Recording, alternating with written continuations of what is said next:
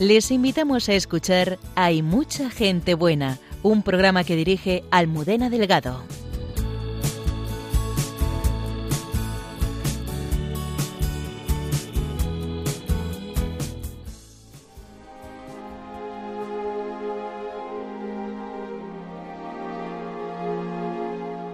Nos preparamos para celebrar la Virgen de la Milagrosa y a Santa Catalina Laburé con Sor María Ángeles Infante, hija de la Caridad, y Monseñor Alberto Rollo, promotor de la fe del Dicasterio para la Causa de los Santos. Ellos nos presentarán la vida de esta Santa del Silencio y cómo estas apariciones de 1830 han transformado la Iglesia y el mundo desde entonces.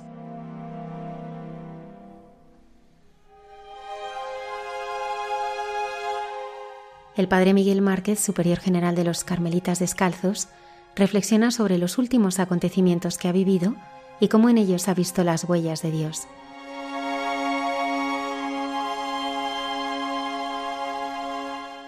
Cayetana Jairi Johnson, arqueóloga y biblista, nos habla de la presentación de la Niña María en el templo.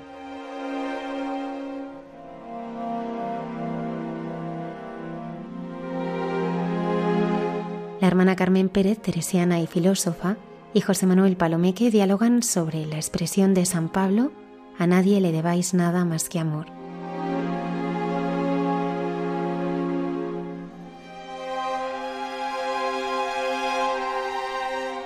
Muchas gracias por acompañarnos. Comenzamos.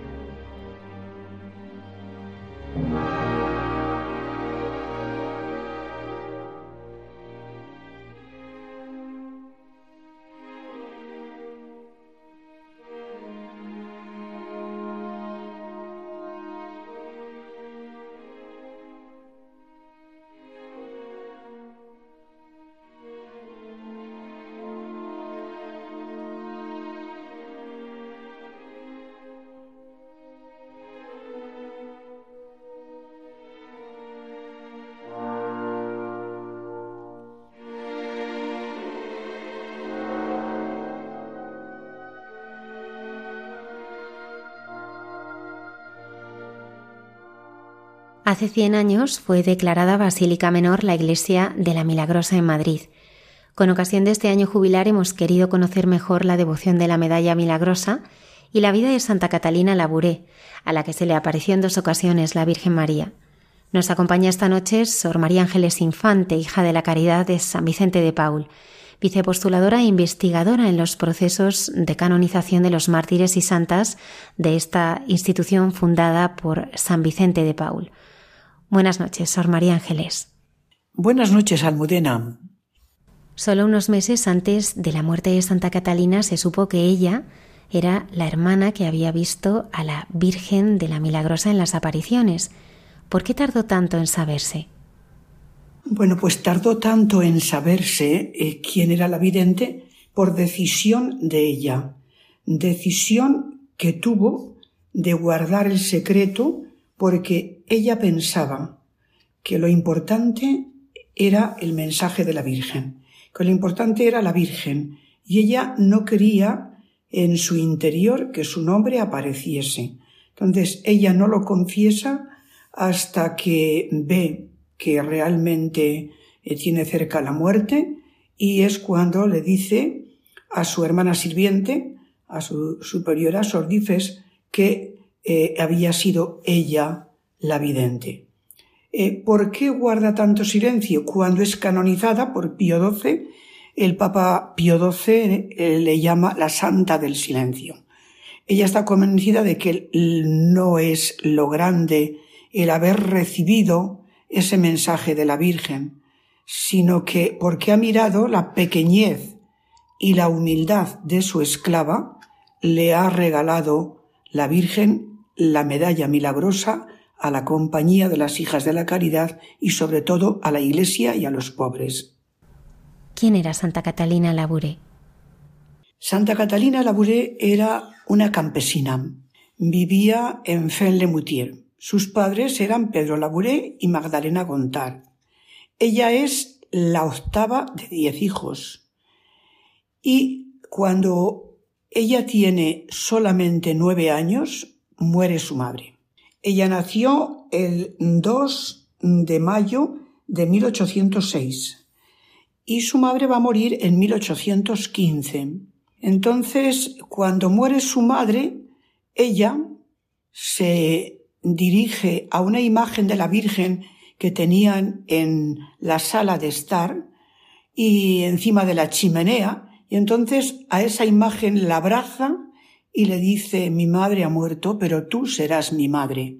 Entonces, desde el momento en que muere su madre y ella elige por madre a la Santísima Virgen, ella, con su hermana Tonina, es la más pequeña, y su hermano Augusto, más pequeño y además limitado, cojito por un accidente que había tenido en la infancia, ella se dedica a ayudar a sus hermanos pequeños y a infundirles ese amor a la Virgen y a rezarla como madre. Una hermana de su madre, una tía, viendo que estos niños se han quedado sin madre tan pequeños, viéndoles desamparados, decide llevárselos eh, a su casa. Pero el padre, imposible, no, no se hacía, no se hacía no tener los niños con él. Además, María Luisa, la hermana mayor, eh, decide ser hija de la caridad y se marcha a París para ser hija de la caridad. Los hermanos mayores van creciendo, se van emancipando de la casa y el padre decide que al cabo de dos años que vuelva Catalina a su casa y Tonina. La tía trae a los niños y como María Luisa se ha marchado, pues ella se hace cargo de la casa. Su padre está preocupado, no sabe qué hacer, dónde encontrar una mujer que atienda eh, la comida, que haga la comida para los obreros de la granja, que atienda la granja, que atienda el campo. Y Catalina dice a su padre, no te preocupes, yo me encargaré.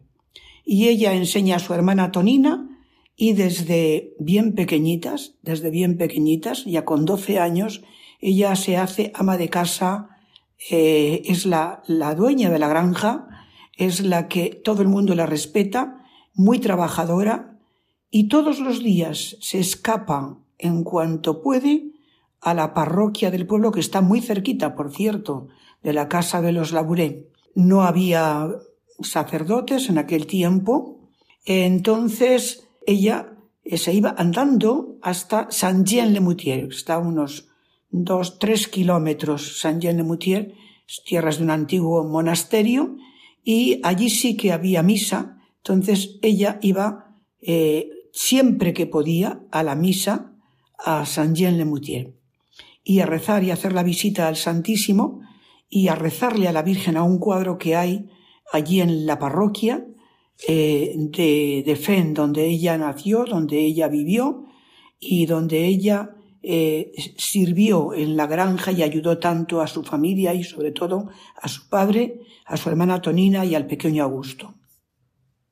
Eh, cuando ella tiene eh, ya 18 años, ella siente que Dios le llama a ser hija de la caridad. ¿Cómo siente que Dios le llama a ser hija de la caridad? Ella tiene un sueño tiene un sueño y en ese sueño, pues eh, como los sueños de San José, ¿verdad? Ella ve a un sacerdote mayor que con el dedo le invita a venir hacia él. Y ella se despierta sobresaltada, se despierta con temor y le dice el sacerdote, ahora huyes de mí, tienes miedo, pero algún día vendrás a mí y estarás feliz. Entonces, eh, bueno, pues eh, ella tiene familiares, una cuñada que vive cerca de Chatillon y eh, como ella quiere ser hija de la caridad, pues con su cuñada y su hermano logran que eh, ella pueda ir a un colegio interna a Chatillon con 18 años para aprender a leer, escribir y contabilidad.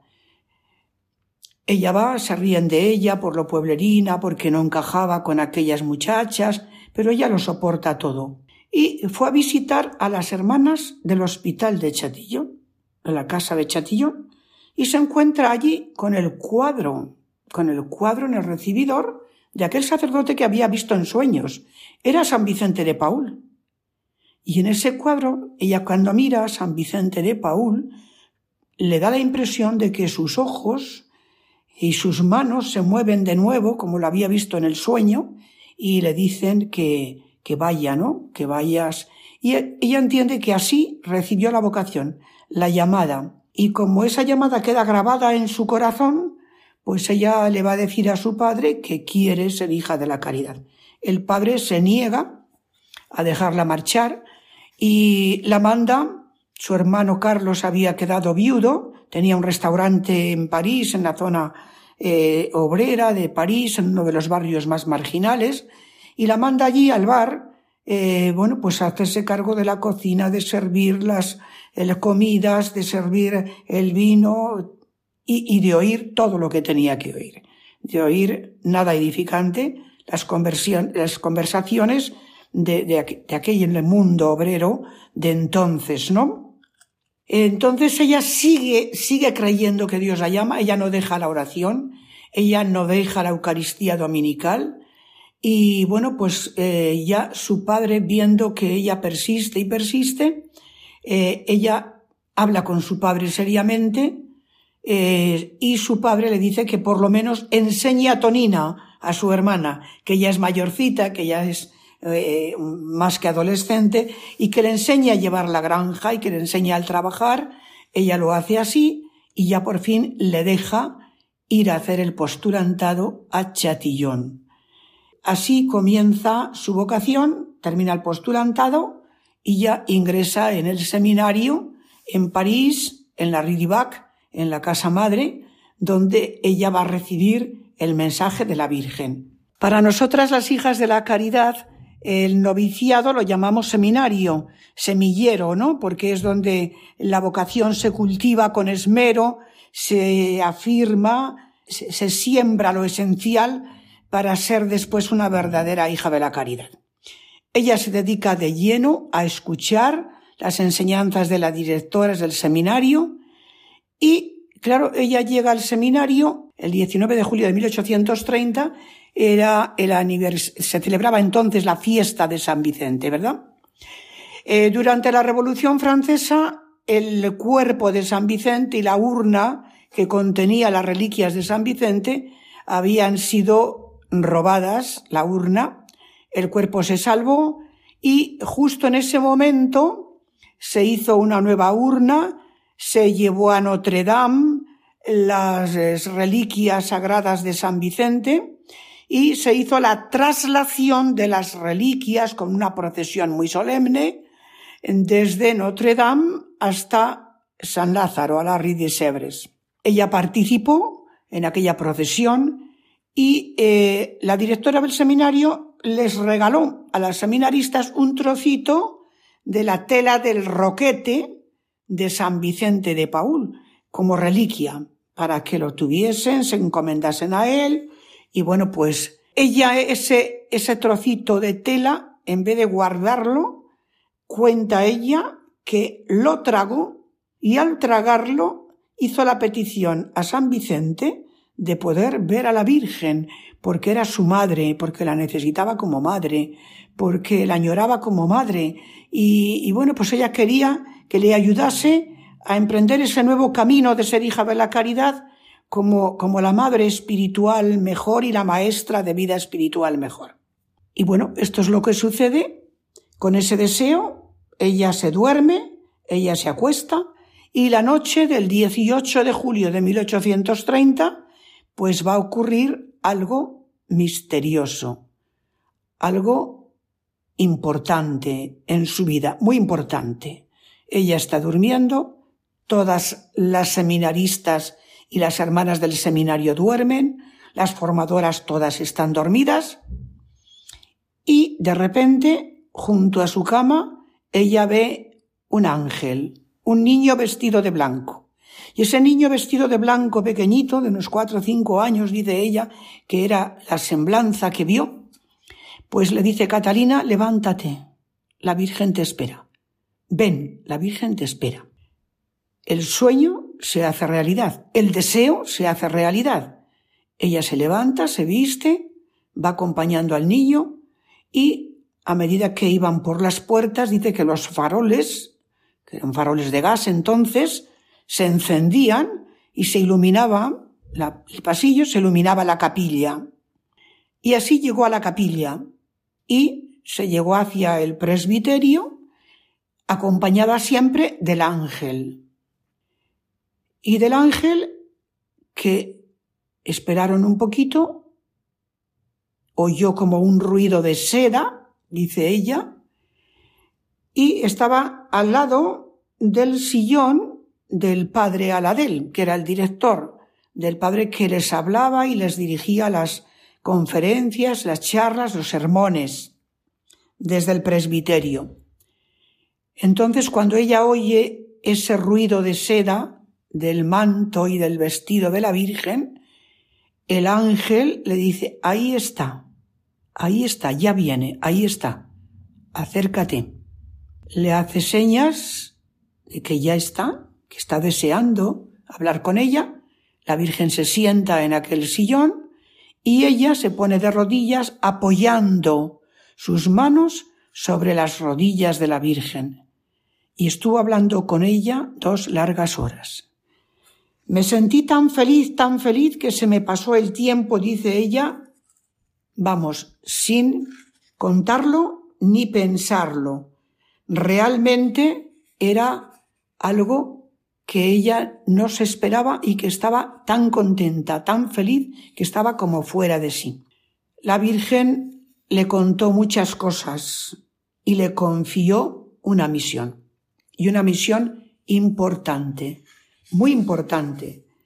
La primera misión que le encomienda la Virgen es que hable con el padre Aladel, el director, y que le diga, que le diga que la compañía de las hijas de la caridad, la comunidad, es una madre que viene a advertirnos, es una madre que viene a corregirnos, pues que le diga al padre Aladel que tiene que eh, la compañía renovarse, porque la regla no se observa del todo bien. El servicio de los pobres hay algunas hermanas que se están dejando llevar por las lecturas, por las visitas inútiles, por peregrinaciones, mientras tanto el servicio a los necesitados, a los pobres, a los enfermos, a los niños queda abandonado o en segundo lugar. Y que eso hay que corregirlo. Hay que corregir eh, y hay que hacer que se ponga en vigor la regla. Hay que corregir que el tiempo entero de la hija de la caridad solo es para vivirlo con una entrega total a Dios en el servicio de los pobres y no se puede estar eh, de visitas perdiendo el tiempo, eh, no se puede dedicarse a unas lecturas de libros y novelas y revistas, no se puede, que no se debe. Y la Virgen con todo el cariño va corrigiendo todo eso. También, también hace una llamada a rezar el rosario. El rosario es el breviario de las hijas de la caridad, había dicho San Vicente muchas veces, y algunas hermanas parece que lo habían abandonado.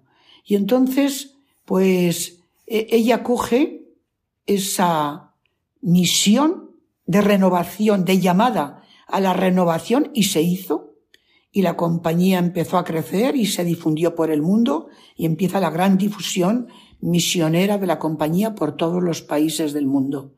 Entonces, eh, es lógico que ella no quiera dar su nombre, es lógico que ella quiera vivir en la humildad, es lógico que ella quiera pasar desapercibida.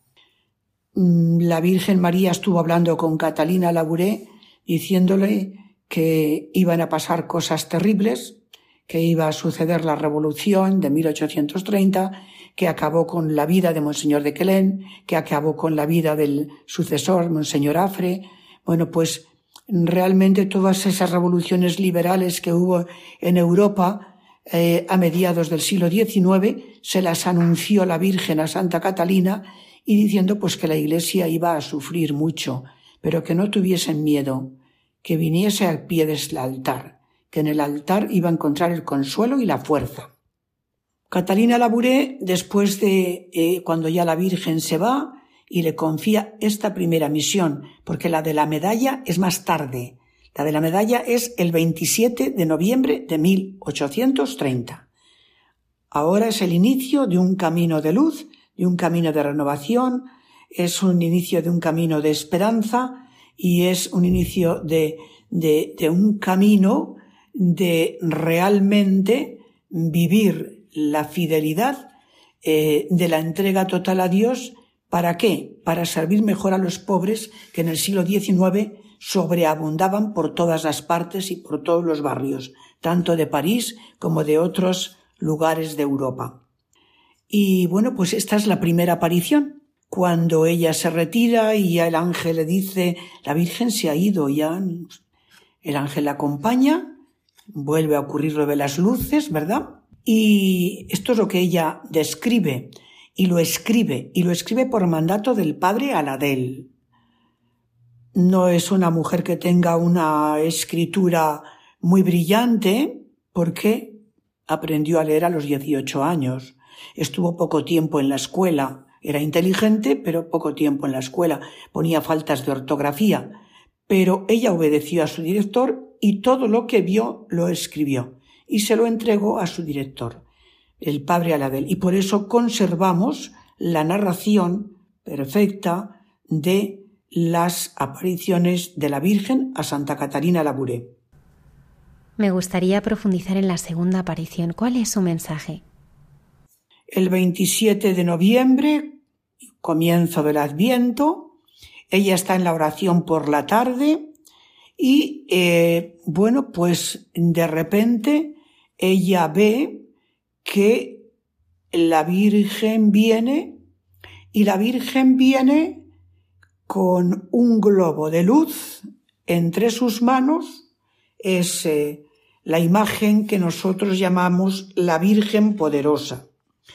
Y ese globo de luz que lleva la Virgen entre las manos, bueno, pues eh, Catalina Labouré mm, eh, escucha una voz interior que le dice y le explica el significado de aquel globo. Este globo que ves significa a cada alma en particular que yo llevo junto a mi corazón, le dice la Virgen, y también a el mundo y a Francia también. Eh, ese globo mm, desaparece, la Virgen extiende sus manos, se convierten las manos de la Virgen en ríos de luz y aparece la Virgen de la medalla milagrosa como la vemos hoy, como la vio ella y nos lo ha transmitido ella, es la medalla de la Virgen. Y en ese momento ella escucha haz acuñar una medalla conforme este modelo. Las personas que la lleven experimentarán la bendición y la protección del cielo y la mía. También le dice la Virgen, venid al pie de este altar, aquí las gracias serán concedidas. Entonces, ella, ella, Catalina Labouré percibe que la Virgen que veía en el anverso de la medalla se da la vuelta y ve el reverso de la medalla. Y en el reverso de la medalla aparecen las doce estrellas, la cruz y la M y los dos corazones de Jesús y de María.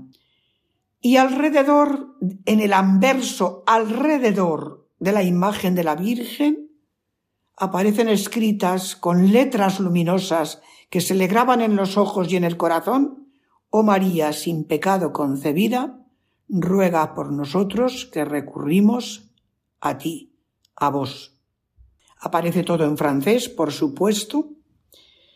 Entonces, eh, sí que quisiera pararme un momentito en qué significó para ella la primera aparición, la de la noche del 18 de julio de 1830. María dedica tiempo a hablar con Catalina como una madre con una hija que quiere escuchar y que quiere aprender de su madre. Y dedica tiempo a compartir con ella en profundidad. Quiere a la compañía, ama a la comunidad, la Santísima Virgen, y ve que necesita corrección. Y nos envía la corrección a través de Catalina Labouré. ¿Qué actitudes tiene Catalina? Se levanta al escuchar al ángel para ir al encuentro, al encuentro de María.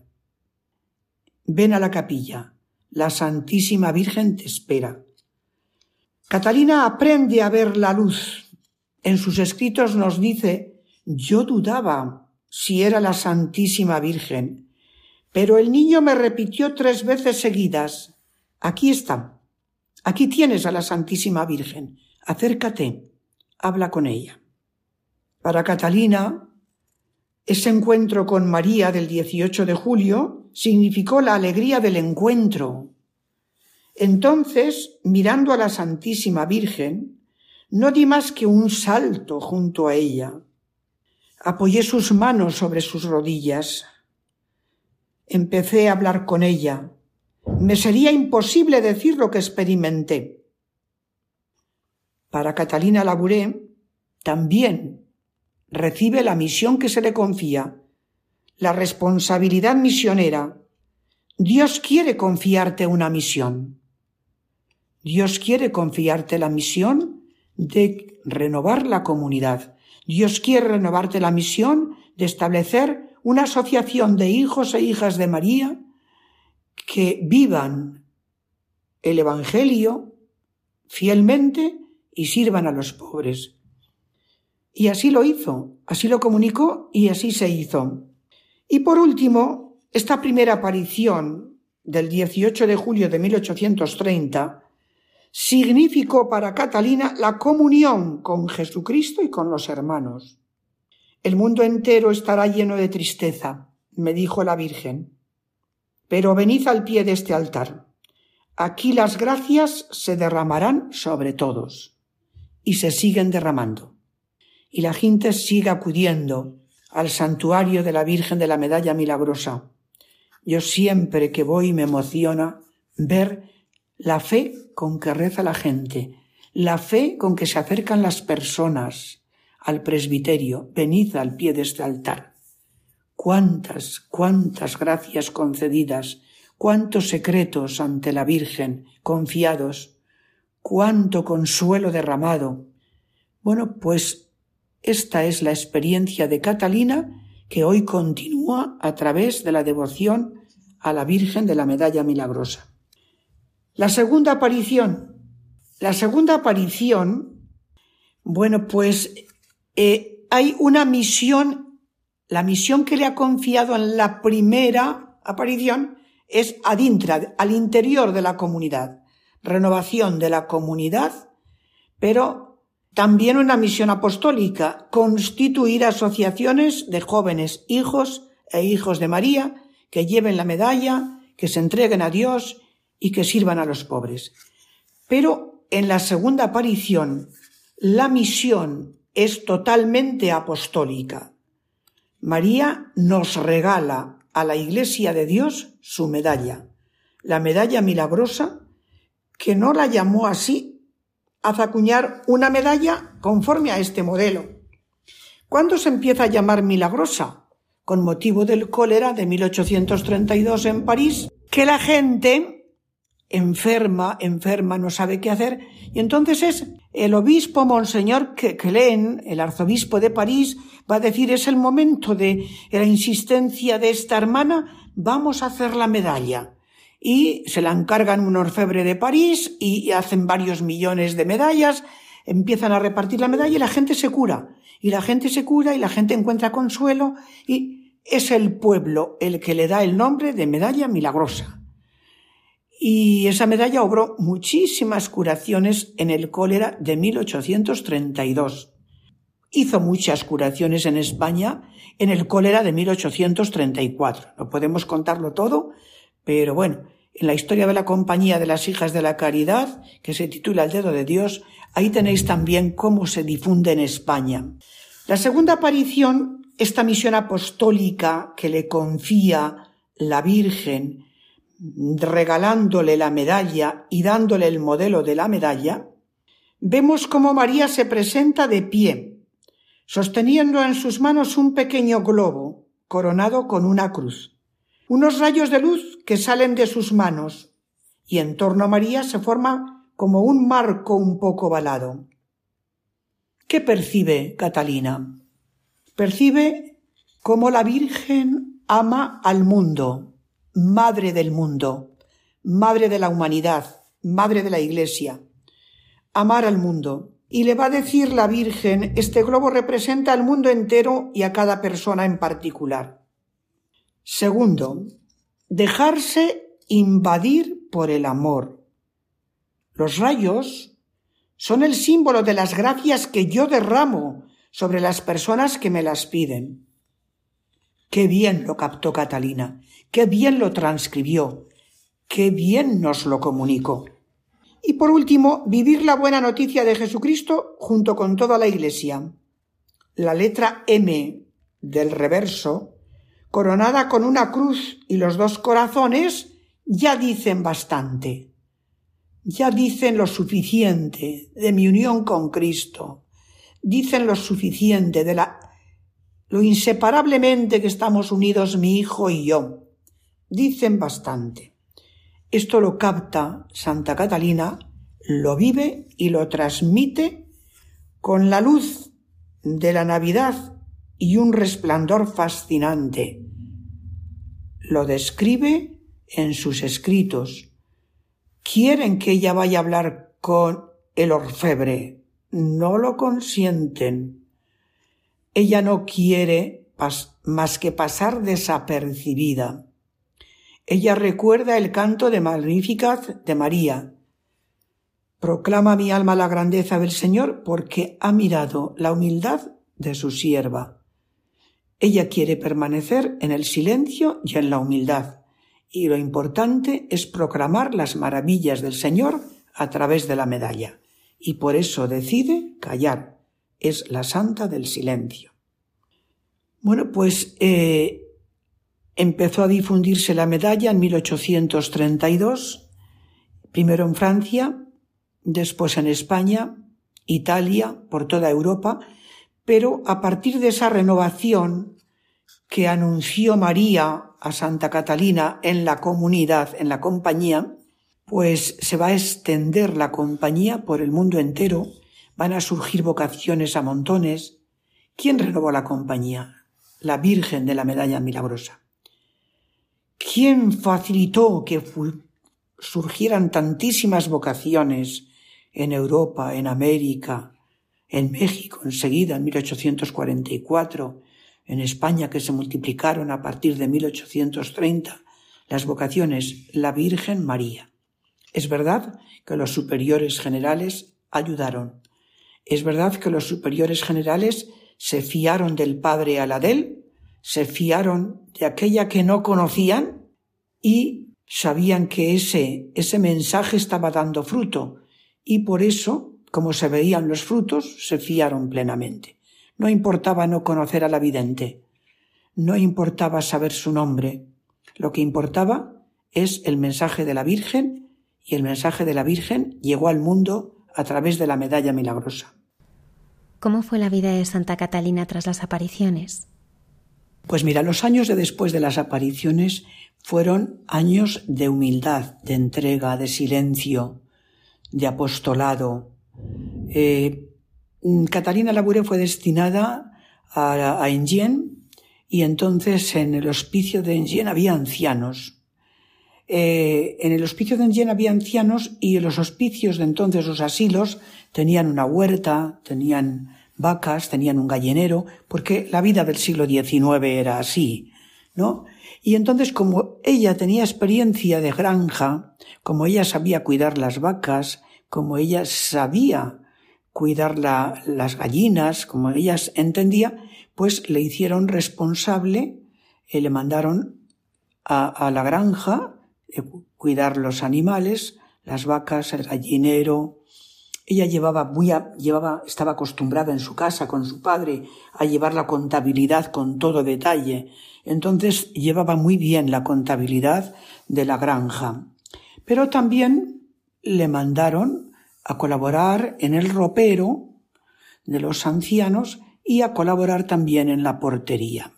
Y gastaba su vida en esa ofrenda, en esa ofrenda sencilla y lo que sí eh, eh, mm, todas les extrañaba un poco pues que tuviera que ir tantas veces a, a, la casa madre a hablar con la directora del seminario, con el padre Aladel, eso. Pues no será usted, le decían, ¿no será usted la vidente? No, no tengo por qué. No tengo por qué. ¿Y, ¿Y no la conoce usted? Dicen que estaba en el seminario cuando usted estaba en el seminario. Sí, eso dicen, eso dicen pero yo no sé si la conozco bien. Yo creo que no, no sé, no sé quién es, no, la conozco bien, no, no, no. Entonces ella así pasó su vida ocultando su, la gracia que había recibido. En cierto momento, eh, bueno, pues cuando alguien, sobre todo la gente que, que ya si la, la medalla hacía milagros y milagros, ¿no? Y, y querían conocer a la vidente y quién puede ser y quién, pues a veces, eh, pero no, ella, ella se mantuvo en el anonimato y en el silencio total. Pero tenemos dos ejemplos importantes de la audacia apostólica de Catalina Labouré en su vida. En 1871 hubo una revolución en el barrio, sabemos que las revoluciones del mundo obrero en París y, en España y, en toda Europa a finales del XIX fueron muy, muy notorias. Y cuando en 1871 llegan los obreros a Enghien, al hospicio, quieren eh, meterse con las hermanas, quieren violentar a las hermanas, eh, quieren hacerse cargo de toda eh, la granja, entonces ella se enfrenta con los revolucionarios y ella les dice que allí no entran, que las hermanas se merecen un respeto y los ancianos más. Y entonces que allí no van a entrar muy valiente, muy firme, porque claro, sabemos mucho de eso Rosalía Rendí, que se enfrentó con los revolucionarios, pero también Catalina Labouré, en 1871. Otro hecho importante de la vida, a mí me parece importante, ¿verdad?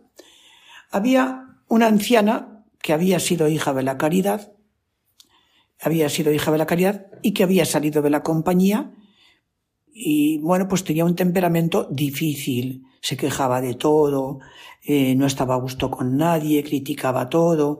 Entonces, también eh, eh, su relación era tan, tan agresiva en sus palabras, ¿no?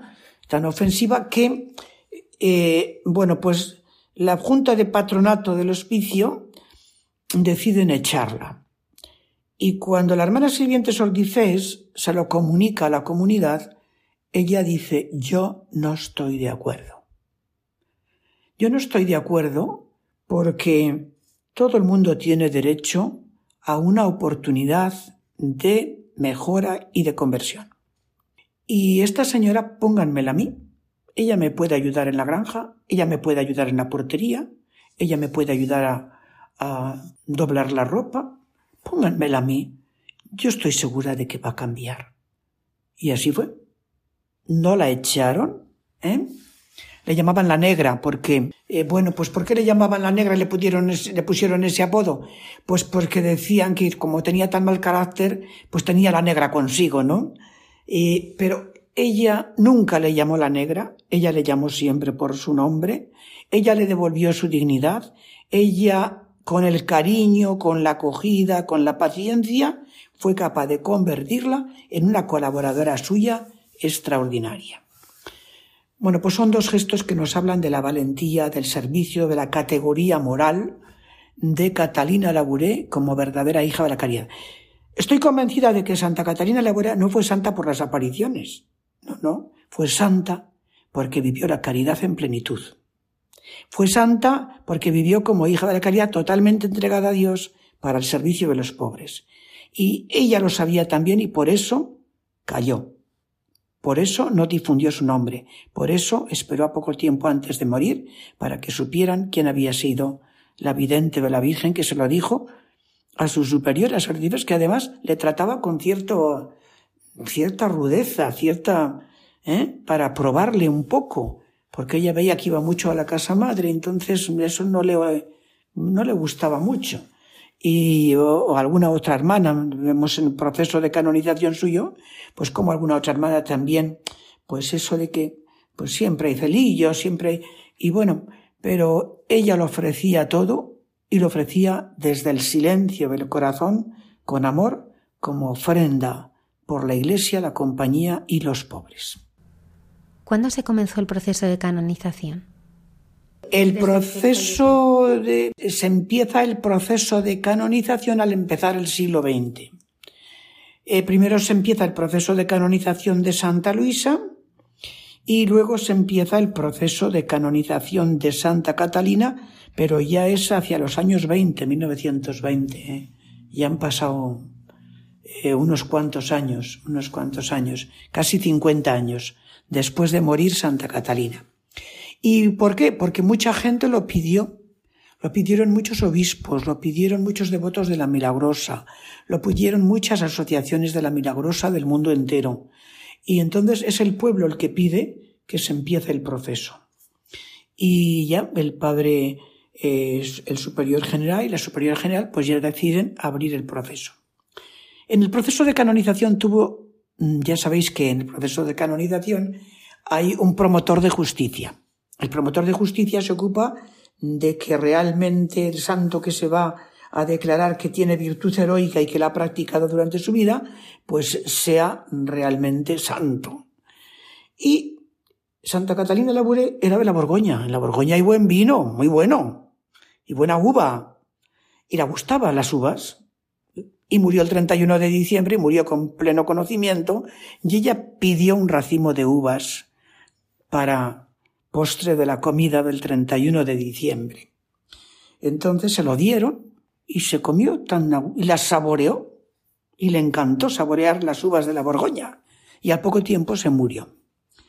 Entonces, claro, este detalle dice el promotor de justicia en el proceso de canonización. Era una glotona, no se la puede canonizar. Oye, dice el presidente del tribunal diocesano, porque le gusten las uvas de la Borgoña de su pueblo. ¿Qué malo hay? ¿Es que Dios ha condenado que nos guste, que tengamos mal el paladar? Vio Dios que todo era bueno en la creación, y Dios ha creado el gusto para saborear los alimentos. ¿Qué hay de malo? No lo hizo con glotonería, solo pidió de postre un racimito de uvas. Se lo dieron y murió con esa satisfacción. ¿Cuál es el milagro de la canonización? El milagro de la canonización entonces exigía tres milagros. Y entonces fueron tres curaciones distintas atribuidas a la medalla y a la intercesión de Santa Catarina. No solo a la medalla, sino a la intercesión de la Beata Catalina Labouré. La canonización es 1947. ¿Qué repercusión ha tenido el mensaje de la Virgen? El mensaje de la Virgen y la repercusión de la medalla ha sido enorme en el mundo entero.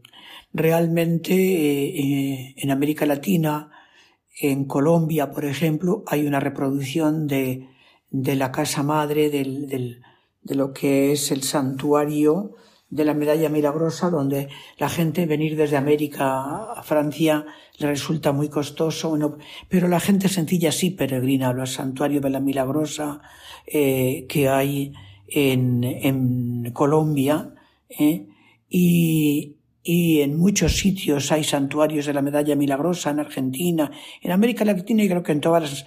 Y y en España estamos celebrando el año jubilar de la declaración de Basílica Menor Mariana de la Basílica de la Milagrosa. Estamos celebrando el centenario, los 100 años, y por eso este año es año jubilar. Eh, la Basílica de la Milagrosa se terminó de construir en 1904 como Basílica de San Vicente. Empieza a ser Basílica Mariana y cambia porque los devotos de la Virgen le empiezan a llamar Basílica de la Milagrosa, aunque se llamaba de San Vicente, Iglesia de San Vicente de Paul. Y eh, bueno, pues la repercusión ha sido muy, muy grande porque se han operado muchos milagros, aunque no hayan sido cuando trabajé yo el proceso de nuestras hermanas mártires en un pueblecito, bueno, no es tan pueblecito, Cuellar, Segovia, ¿verdad? Me encontré con un ancianito que dice, yo nací ciego y mi madre sufría mucho. Y una hermana, la hermana que usted está trabajando el proceso, Sor Martina Vázquez, era una mujer de una fe grande en la Virgen de la Medalla Milagrosa. Me cogió, me llevó cuando yo tenía seis añitos, me llevó a Madrid, fue mi madre conmigo, ella me presentó a la Virgen y le pidió a la Virgen que yo viese. Y yo entré sin ver en la basílica y salí con vista. Y aquella hermana rezó por mí, y mi madre rezó por mí, y yo también recé a la Virgen. De esas podríamos contar muchas cosas. Conversiones, muchas, muchas conversiones que también son milagros de la gracia interiores. Y bueno, pues eh, la repercusión eh, a nivel de iglesia yo creo que es una de las devociones populares que mayor repercusión y mayor expansión ha tenido en la Iglesia de Dios, porque es la medalla no hecha por los hombres, sino diseñada por el cielo y entregada a una hija de la caridad, Santa Catalina Labure.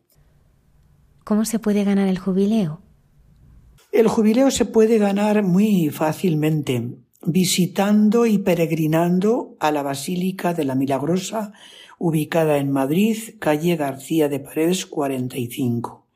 El Papa, al declarar en el decreto de concesión del año jubilar, nos pide que recemos por él y que hagamos una confesión y comunión y recemos por sus intenciones con el deseo de ganar el jubileo. Y a ese jubileo, a esa peregrinación unida a la oración, al sacramento de la penitencia y de la Eucaristía, le ha concedido el Papa una indulgencia plenaria, aplicable a los difuntos, aplicable a los difuntos que el peregrino que quiere ganar el jubileo eh, desee aplicar. Usted que es experta en los mártires vicencianos, ¿qué vínculo tienen con la Basílica de la Milagrosa? Pues mira, yo pienso que los mártires nos aportan el ejemplo de firmeza en la fe. Y en estos tiempos tan convulsos y tan confusos, la intercesión de los mártires nos aporta la firmeza en la fe, su ejemplo y su intercesión. Pero en la Basílica de la Milagrosa nuestros mártires, los 102 mártires vicencianos que tenemos beatificados, nuestros mártires todos pasaron por la Basílica de la Milagrosa. Todos experimentaron en 1930 que se celebró el centenario de las apariciones, 1930, se organizó una gran procesión, una gran eh, también pues eh, muchas peregrinaciones, ¿verdad? A la basílica Y nuestros mártires pasaron por aquí con ese motivo. Conservamos fotos, conservamos reseñas. Entonces, eh, ellos pedían en aquellos tiempos convulsos ya del año 30, 31, pedían firmeza en la fe, el aliento de la esperanza, que no, que la medalla milagrosa, que la Virgen con sus manos abiertas nos dé ánimos y aliento y creatividad y audacia para que la esperanza no decaiga, no para vivir con lamentaciones, sino con esperanza abriendo caminos de futuro a las generaciones jóvenes. Y por último, mm, podemos aprender de los mártires Nadie tiene amor más grande que el que da la vida por sus amigos, dijo Jesucristo, y Él es el primer mártir, el modelo de los mártires. Nadie me quita la vida, yo la doy libremente. Y la dio libremente. Pues el amor más grande, el amor más grande a Dios, el amor más grande a los hermanos, vivir la plenitud de la caridad. Y yo creo que ese es el mensaje que podemos recibir de los mártires que, alentados por la Virgen Milagrosa, dieron su vida y nos alientan hoy como modelos y como intercesores. Sor María Ángeles Infante, hija de la Caridad, muchísimas gracias por habernos acompañado esta noche. Bueno, pues gracias a vosotros. Yo tengo una gran confianza y una gran, un gran aprecio y una gran estima a Radio María, porque hacéis mucho, mucho bien, pero muchísimo bien. ¿eh? Y entonces, bueno, pues seguid y continuad y los voluntarios no os canséis y ánimo que la Virgen está con vosotros.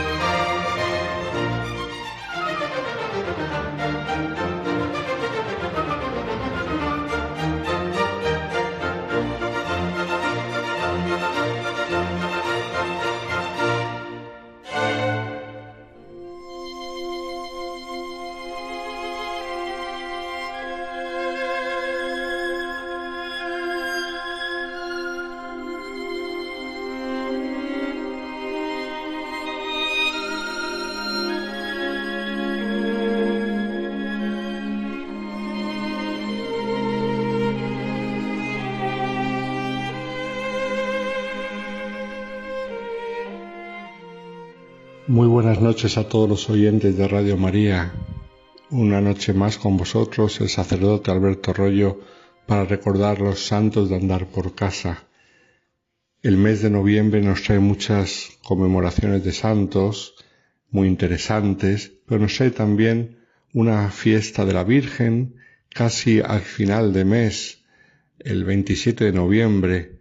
Esta conmemoración nos hace también recordar a aquella que recibió el mensaje de la Virgen, una religiosa joven, novicia y por lo tanto de las recién llegadas al convento, a la cual, sin embargo, la Madre de Dios se quiso aparecer para transmitirle un mensaje que llegaría al mundo entero. Como podéis imaginar, nos estamos refiriendo a la conmemoración de la Medalla Milagrosa el 27 de noviembre y a Santa Catalina Labouré, la religiosa que recibió el mensaje de la Virgen. Yo le tengo especial cariño a esta fiesta porque nací en el Hospital de la Milagrosa de Madrid y fui bautizado en el santuario de la Medalla Milagrosa que es llevado por los padres paules junto al hospital y por lo tanto mm, le he tenido siempre mucho cariño a esta aparición de la Virgen y al mensaje. Pero nos vamos a ir a París, concretamente a la Rue du Bac, en el número 140, en el pleno centro de la ciudad, en la que es la casa madre de las hijas de la caridad, que había fundado San Vicente de Paul y Santa Luisa de Marillac. Nos vamos al año 1830, cuando allí habitaba una novicia llamada Sor Catalina Labouré, que hoy está precisamente enterrada en uno de los altares de la capilla de esta casa madre. Catalina, a quien la Santísima Virgen confió un mensaje para todos los que con confianza y fervor lo aceptasen. El 27 de noviembre de 1830, la joven novicia escuchó una voz en su interior que decía, Haz que se acuñe una medalla según este modelo. Todos cuanto la lleven puesta recibirán grandes gracias, y éstas serán más abundantes para los que la lleven con confianza. Entonces ella vio como una forma ovalada en torno a la imagen de la Virgen, y en el borde interior apareció escrita la siguiente invocación María sin pecado concebida, rogad por nosotros que recurrimos a vos. De esta aparición primera y otra posterior surgió años después un movimiento mariano que hoy conocemos como la Asociación de la Medalla Milagrosa y que fue aprobada en el año 1909 por San Pío X. Hoy en día la asociación cuenta con más de 6 millones de miembros en el mundo entero. Fin es fomentar la devoción a la Virgen María, concebida sin pecado original y modelo de la Iglesia peregrina. Todo comenzó en aquel 27 de noviembre de 1930. Pero ¿quién era Catalina Labouré? Era una joven recién llegada al convento, como decimos, era una novicia.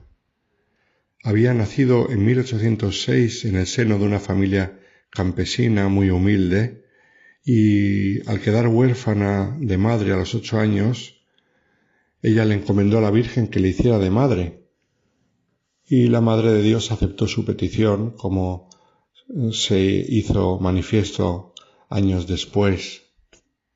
Cuando la quiso acoger como hija de la caridad, y cuando se la quiso manifestar en aquel 27 de noviembre.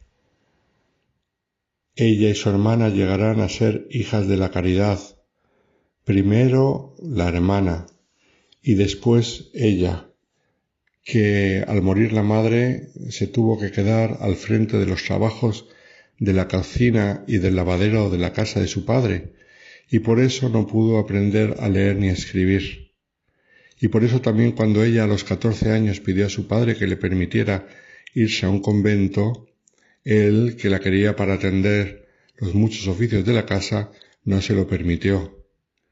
Ella le pedía al Señor que le concediera el permiso de su padre y poderse consagrar a él. Y una noche vio en sueños a un anciano sacerdote que le decía, un día me ayudarás a cuidar a los enfermos.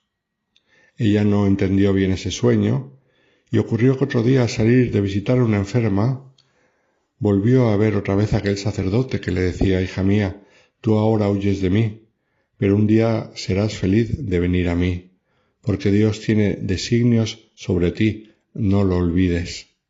A ella se le quedó grabada la imagen de este sacerdote en la mente y años después, cuando ya tenía 24 años y logró que su padre la dejase a ir a visitar a su hermana en el convento en el que se encontraba, en Chatillon-sur-Seine, al llegar a la sala del convento, vio un retrato de San Vicente de Paul y se dio cuenta de que ese era el sacerdote que ella había visto en sueños y que le había invitado a ayudarle a cuidar enfermos.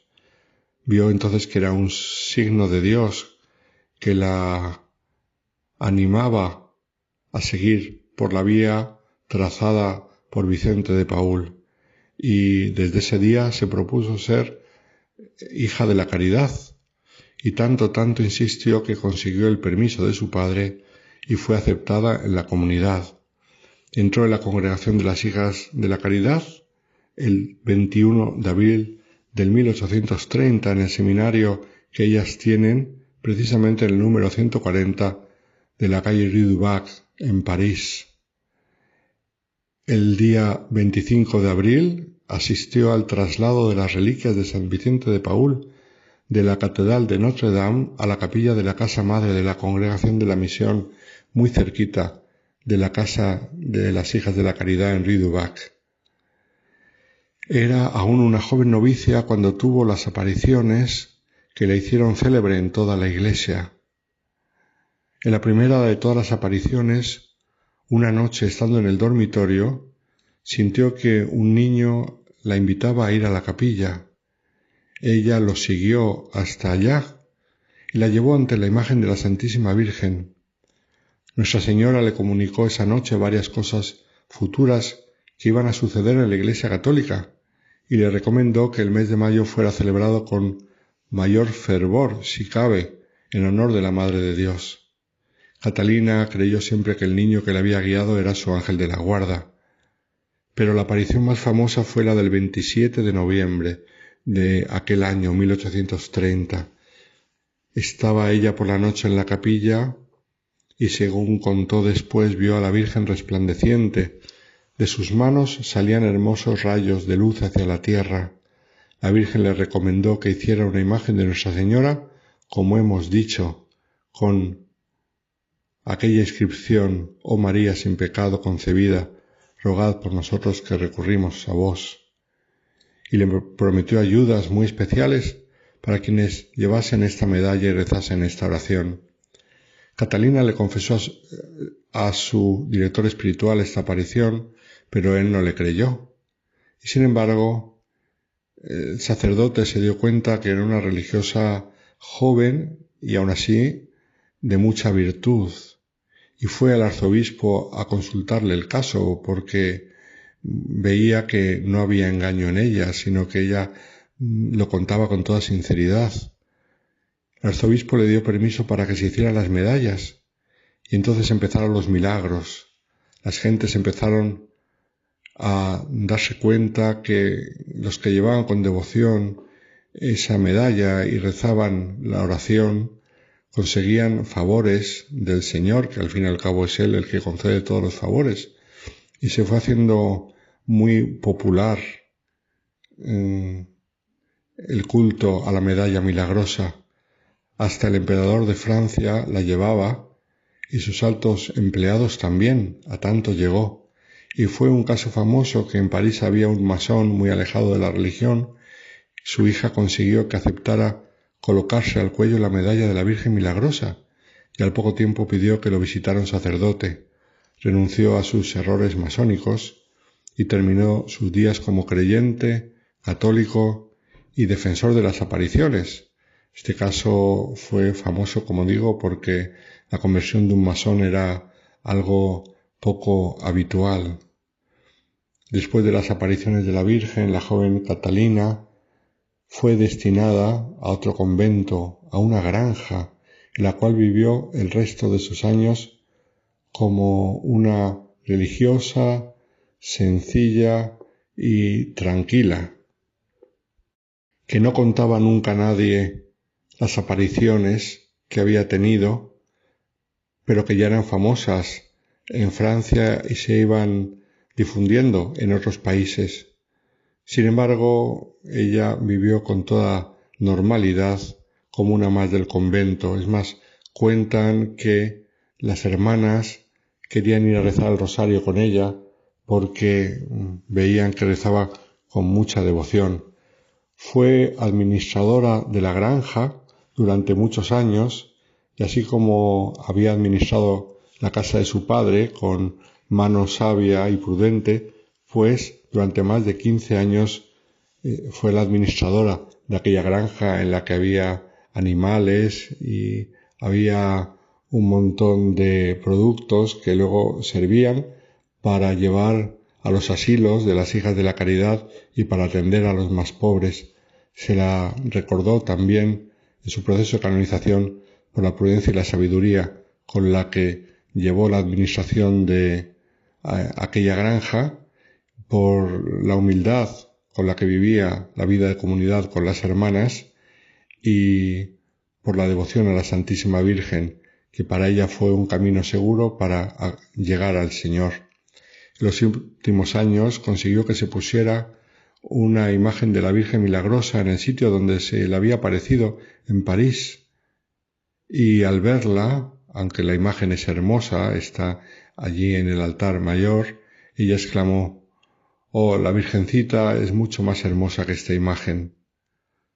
Ocho años, ocho meses antes de su muerte, cuando ya había fallecido su antiguo director espiritual, Catalina le contó a su nueva superiora todas las apariciones con todo detalle y se supo que la que había sido el motor de aquella devoción que ya llegaba a toda Francia había sido ella, porque la medalla se había hecho famosa y la devoción se había extendido grandemente, pero como ella no contaba las apariciones, se llegaron a olvidar que había sido ella la que había recibido mm, la aparición de la Virgen y solamente, como decimos, unos meses antes de su muerte, ella lo contó. Por eso cuando ella murió todo el pueblo se volcó en sus funerales y se cumplió aquello de que el que se humilla será ensalzado. Poco después de la muerte hubo un caso famoso que fue llevado un niño de once años, inválido de nacimiento, y al acercarlo al sepulcro de Catalina Labouré quedó instantáneamente curado. Todo esto llevó a un proceso de canonización y en el año 1947 el Papa Pío XII la declaró santa y de modo implícito también confirmó la importancia de este culto que no ha dejado de extenderse por el mundo entero. Catalina Labouré, que era la más joven, la última del convento, la que no sabía ni leer ni escribir, la que siempre había trabajado en los trabajos más humildes y siguió trabajando durante toda su vida, pues a ella, a la última del convento, la Virgen se le apareció y la privilegió con todo su amor. Ojalá también nosotros aprendamos que en la humildad es donde el Señor se manifiesta y que San Agustín, la puerta de la santidad se abre con una llave y esa llave es la humildad. Pidámosle al Señor que no nos falte nunca. Muy buenas noches a todos los oyentes de Radio María.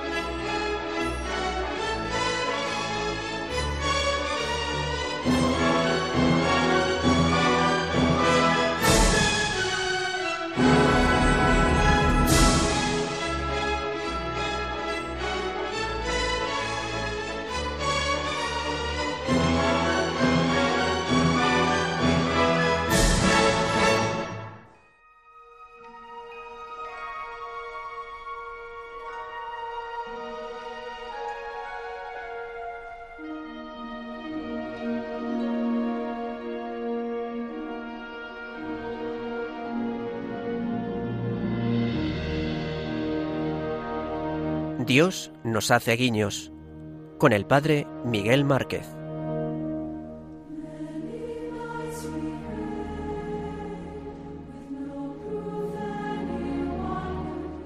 Buenas noches a todos, con, eh, con, mucha alegría de saludaros y en este recorrido que hacemos desde la escucha del, del corazón, desde el deseo de entrar en, lo hondo de la realidad y del suelo que pisamos, dejándonos, dejándome sorprender por la maravilla de cada acontecimiento, de cada regalo que, que la vida trae, también de tantas inquietudes y tantas noticias que, que quiero hacer mías, que quiero que atraviesen la, la piel y me toquen por dentro para hacer mío el sentir, el sufrimiento, el, el corazón que late en el corazón de esta historia nuestra que nos tiene así en vilo.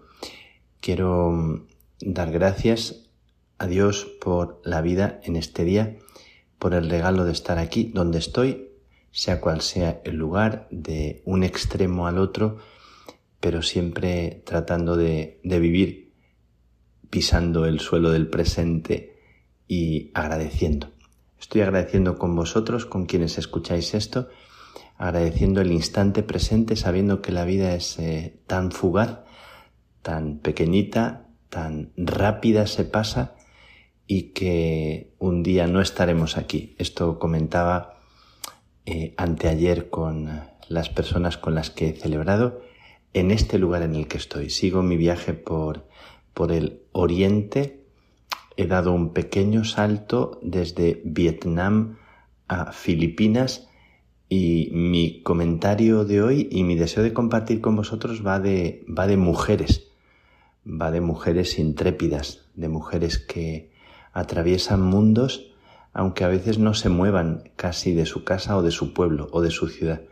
Es como un homenaje a tantas mujeres que dan la vida y que se adentran en eh, los desiertos, que se adentran, diríamos también que en los infiernos de tantas situaciones para, para alimentar la vida, para sostener, para cuidar, para eh, entregar lo que son y dar a luz con su maternidad, sea física o sea de otro tipo, dar a luz un mundo que, que necesita de esos gestos y de, y de mujeres así. Y hablamos de mujeres como hablaríamos también de, de hombres. No se trata solamente de, del género, se trata hoy porque estoy donde estoy y porque estoy celebrando con las personas con las que estoy. Hace 100 años, hace 100 años hemos celebrado en estos días la llegada de las carmelitas a Filipinas. Hace 100 años cuatro mujeres francesas llegaron en, barco, tuvieron que atravesar mil peripecias y llegaron en barco, dos o tres barcos tuvieron que, que coger y llegaron a Iloilo, en una de las islas de Filipinas, en la ciudad de, de Iloilo, en el Carmelo de Jaro. Eh, Iloilo, que es conocida como la la ciudad del amor. Aquí un sitio muy, muy español. Ha conservado mucho la tradición española, que en muchas otras partes de Filipinas eh, no está tan presente. Pero aquí muchos nombres, muchas calles, muchas costumbres, muchas comidas. Me he sorprendido mucho de ese rastro de lo español que aunque nos nos alejamos de aquí hace ya tanto tiempo, sigue como muy vivo y la gente cuando sabe que soy español, con, gusto me dicen palabras, me, me hablan de sus apellidos, me cuentan las comidas que, que siguen llevando el nombre español. Hace 100 años, cuatro mujeres que eran francesas se aventuraron en otro mundo lejano. Aquí llegaron a Filipinas y fundaron, implantaron un Carmelo, con la fuerza de la fragilidad, con eh, la riqueza de la pobreza y fiándose de ese instinto que inspira a los intrépidos aventureros, pero cuatro pobrecillas mujeres, como diría Santa Teresa, de las cuatro primeras que empezaron en San José de Ávila, y me encanta cómo los inicios de aventuras que luego dan a luz multitud de personas que, que siguen ese rastro, comenzó con cuatro pobrecitas que llegaron a este lugar de Hilo Hilo. Podéis mirar en el mapa donde está Hilo Hilo en eh, Filipinas, que yo he tenido que mirar para enterarme de dónde estoy y de las islas de Filipinas. He pasado también por Manila y he celebrado con tantísima gente, he celebrado mm, la vida y he celebrado con el, los seglares del Carmelo, con las carmelitas descalzas y con las personas que me han recibido con tanto cariño. Aquellas mujeres intrépidas se aventuraron y me conmueve siempre, me estremece pensar en las personas que dejándolo todo se adentran en, en, en otros mundos con ese instinto, con ese fuego que arde, con sin otra luz y guía, sino la que en el corazón ardía, dice San Juan de la Cruz. Qué audacia, qué valentía, qué, qué sobrecogedor pensar que hay mm, mujeres que no se quedan en sí mismas y que luego serán madres eh, porque darán a luz una historia preciosa. Así que yo también me he adentrado en este mundo con pies descalzos y con el deseo de conocer, de descubrir este mundo y de dejarme bendecir. Eh, he celebrado con estas mujeres, con las que siguen viviendo aquí en Hilo Hilo, en su convento, mujeres sencillas que, que abren su corazón y que rezan. Hemos celebrado en la catedral, hemos celebrado en su monasterio. Me he sobrecogido de la comunión, de la amabilidad, de la acogida, del cariño de la gente, de hasta de la organización. Y yo también he tenido que hacer ejercicio de intrepidez y también de, de novedad, de inculturación. He tenido que comer comidas, no sé si, si es muy, eh, muy correcto decirlo, pero eh, por primera vez he comido comida de perro. Eh, sí parece una cosa como muy fuerte, pero sobre todo he comido una comida que, que solo hablarlo mm, le pone a uno un poco la piel así, porque tienen la costumbre, el balut es el huevo donde está todavía el, el, el pollito, por supuesto, ya muerto, pero tienen esa costumbre de comer también de esa forma el huevo eh, todavía sin, eh, sin haberse criado del todo el, el, el, pollito que va dentro, pero bueno, una cosa que un poco eh, te estremece y te, y te da una sensación muy, muy así, muy, muy extraña. Bueno, delante de todos ellos que, que estaban como muy contentos de que yo probara comida suya y yo normalmente los sitios donde voy suelo probar la comida de los lugares. A lo mejor es la última vez que lo pruebo porque no es tan apetecible, pero hay mucha comida de aquí, de este lugar, tan parecida a la nuestra que he acogido y, me he dejado. Eh, pero estoy hablando de esas mujeres. Y al recordar a esas mujeres que con eh, Jesús en su corazón hicieron ese, ese atravesar los mares para llegar aquí, hemos dado gracias a Dios por aquellas cuatro mujeres que están aquí enterradas, hemos rezado en sus tumbas.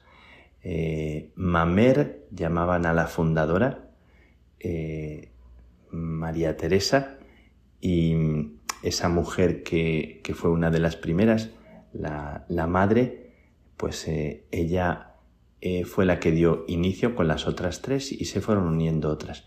Bueno, pues doy gracias por ella, pero me he juntado con otras mujeres, con otras mujeres que en estos días me han, también me han atravesado el corazón y me han conmovido y no puedo quedármelas para mí.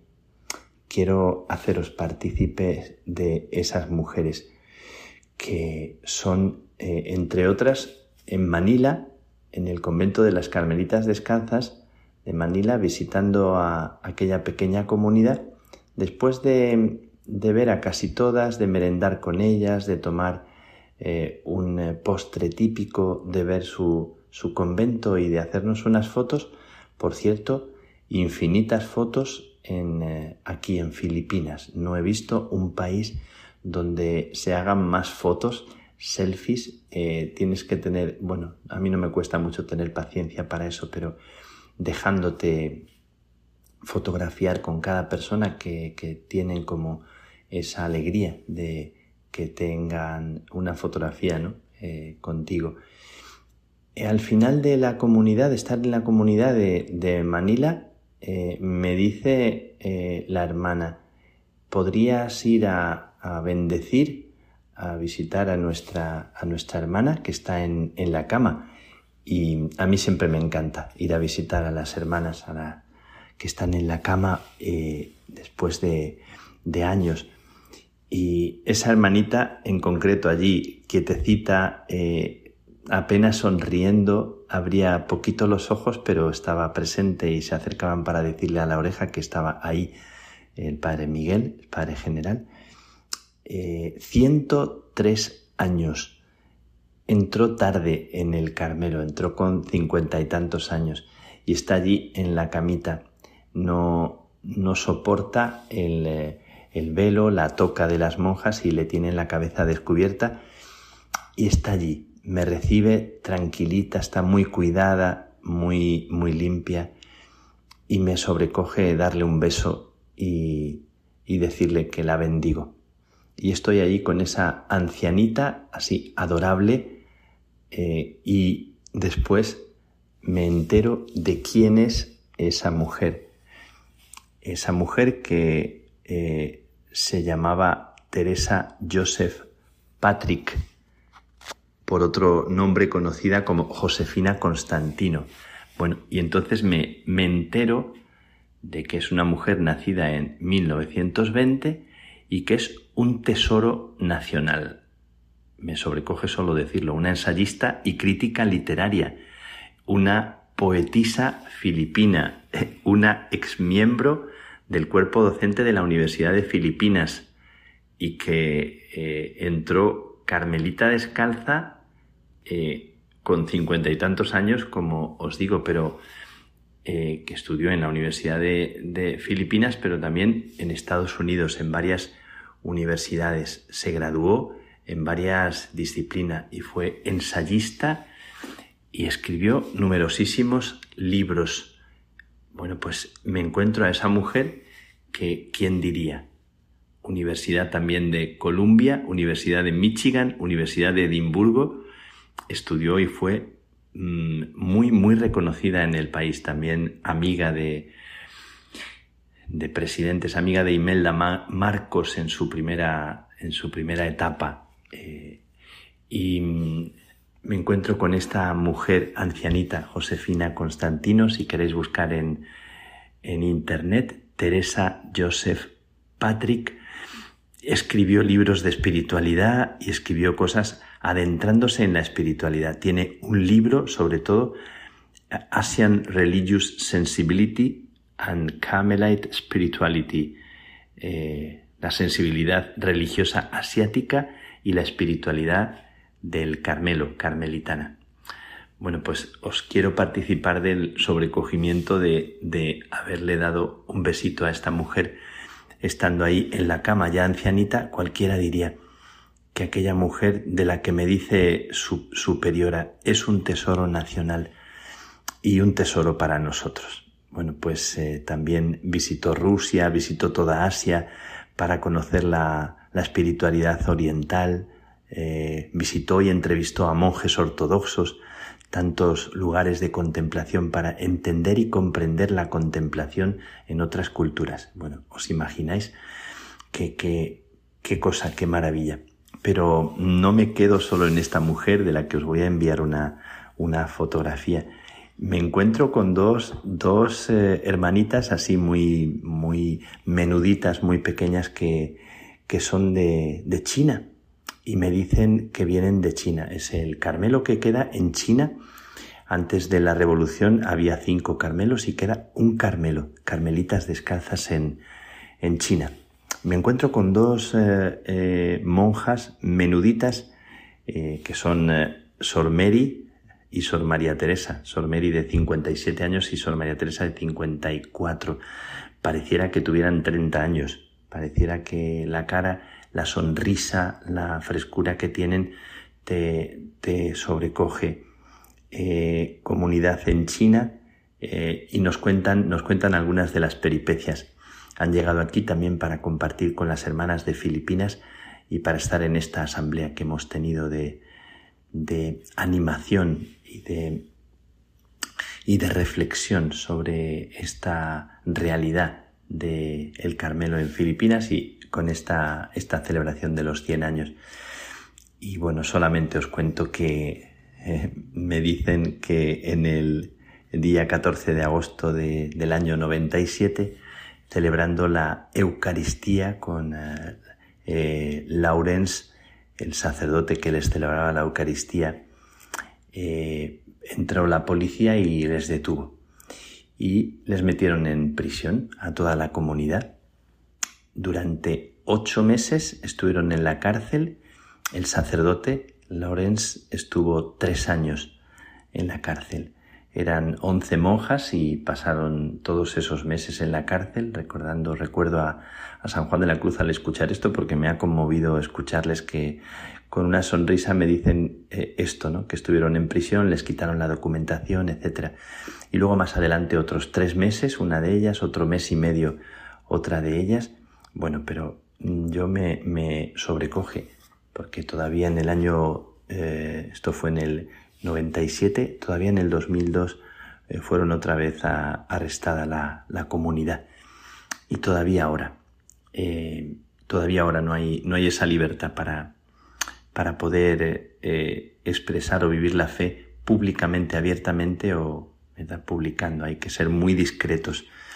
Bueno, pues os presento a, a Sor Mary y a Sor María Teresa de la que también les he pedido permiso para enviaros una fotografía y pedimos por toda la iglesia clandestina, la iglesia que no tiene libertad y las personas que con tanta frescura dan la vida. Bueno, pues cómo no voy a estar sorprendido en medio del cansancio de los días, pero de la bendición de los días, de hacerme presente, de bendecir. Eh, aquí hacen un gesto muy, muy bonito que te cogen la mano y se llevan la mano a la frente es una especie de, bendición que la he hecho infinitas veces estos días. Todo el mundo te, te saluda y te pide bendición, pero ellos te toman la mano y se la llevan a la frente para que les bendigas. Pues con esa bendición eh, que he dado a tantísima gente durante estos días en todas las celebraciones y en todos los momentos, bendigo a estas hermanas, a la comunidad de, de China, Recuerdo a mis hermanas de Plasencia, mis tres hermanas de Plasencia que son de China tan queridas y recuerdo también a los carmelitas que comienzan a, entrar en el Carmelo de China, en eh, ese lugar que es tan mítico y que empieza a despertarse también discretamente. Eh, pido una oración por todos ellos, pido una oración por este Carmelo de Hilo Hilo y una oración y una bendición por, por nuestra eh, hermanita, Teresa Constantino, Teresa Joseph Patrick en este momento y tantas personas que ahora parecen invisibles o parecen en una especie de, estado de, inactividad que encierran tesoros, un tesoro nacional. Cada una de estas personas es para mí un tesoro como, como padre, como hermano. Les bendigo y os pido una bendición para ellos y os bendigo también dando gracias por las mujeres que nos, que nos dan a luz todavía hoy, que son intrépidas y que atraviesan mundos, no solo mundos lejanos físicamente, sino mundos a veces muy cercanos, adentrándose en acoger, en abrazar la vida para seguir dando a luz la vida. Brindo por todas ellas, muy, muy de corazón, brindo para que nos sigan dando a luz. Que la bendición de Dios Todopoderoso, Padre, Hijo y Espíritu Santo descienda sobre ti, sobre vosotros y os acompañe siempre.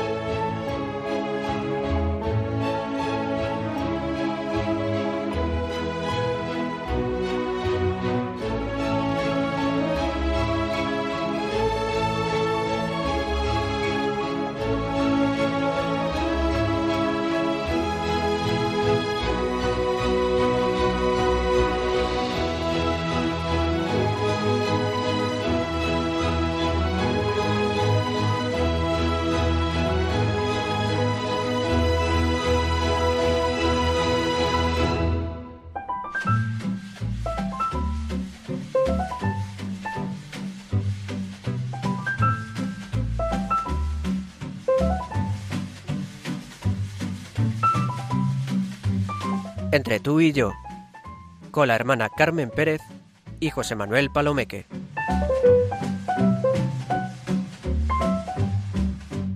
Llegamos a nuestros momentos, José Manuel. Y hoy con algo que hemos comentado tú y yo, porque queremos hablar de la justicia, esa necesidad para vivir como personas, vamos. Yo creo que nuestros amigos de Radio María no han oído nunca la palabra, no es posible. Nunca habrán oído la palabra angusticia.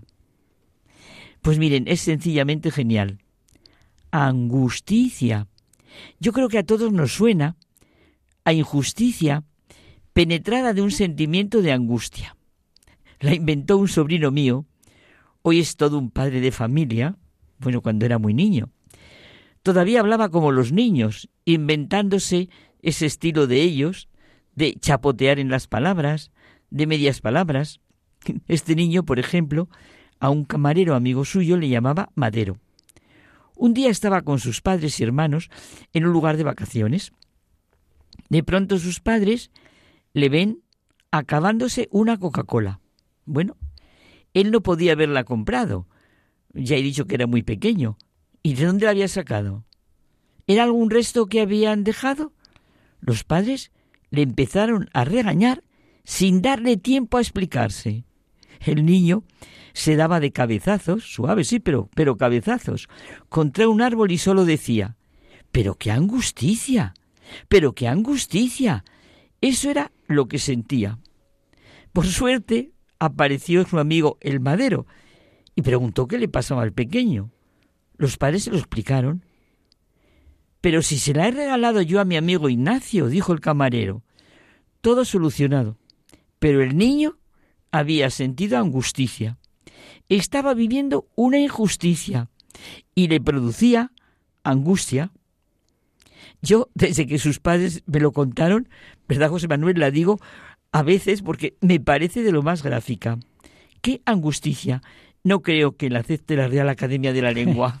a mí oyéndote me, me, acuerdo de una cosa, una anécdota que yo también te contaba a ti, de, de la hija de un amigo que íbamos un día por la calle, eh, yo estábamos en Roma, fíjate, y, y entonces coge y claro, hay muchos sacerdotes por allí, y entonces pasó uno o varios juntos y dice, mira papá, un sacerdote. sacerdote, sacerdote, muy bueno. Bueno, la justicia y la injusticia, Carmen, la angusticia, la sentimos y entendemos desde niños. Fíjate cómo, ¿eh? desde niño, este niño ya, ya lo, veía a su manera, ¿no? Porque es una realidad profunda y radicalmente humana, esa ansia y necesidad de justicia. Quizá la sentimos más por su legado sonido trágico. Toda la historia de la humanidad se pueda contar, dice Romano Guardini, bajo el título La lucha por la justicia. Hegel, el pensador alemán, pensaba que la historia de la humanidad es un caminar hacia la libertad, hacia la verdad. Pero en el fondo no están las tres palabras profundamente unidas expresando lo más constitutivo del hombre. Verdad, libertad, justicia. Romano Guardini nos ilumina nuestra condición humana desde la justicia. Bienaventurados, felices los que tienen hambre y sed de justicia, porque quedarán saciados, leemos en el Evangelio. Son palabras de Jesucristo, el gran conocedor de nuestra naturaleza, el que sabe verdaderamente lo que corresponde a nuestra naturaleza humana, el que es nuestro camino, nuestra verdad, nuestra vida. Yo creo que es fácil de entender, ¿eh? Es nuestro camino, nuestra verdad, nuestra vida. Y es que tendríamos mucha más paz, seríamos mucho más felices si así lo viviéramos como nos dice el Señor.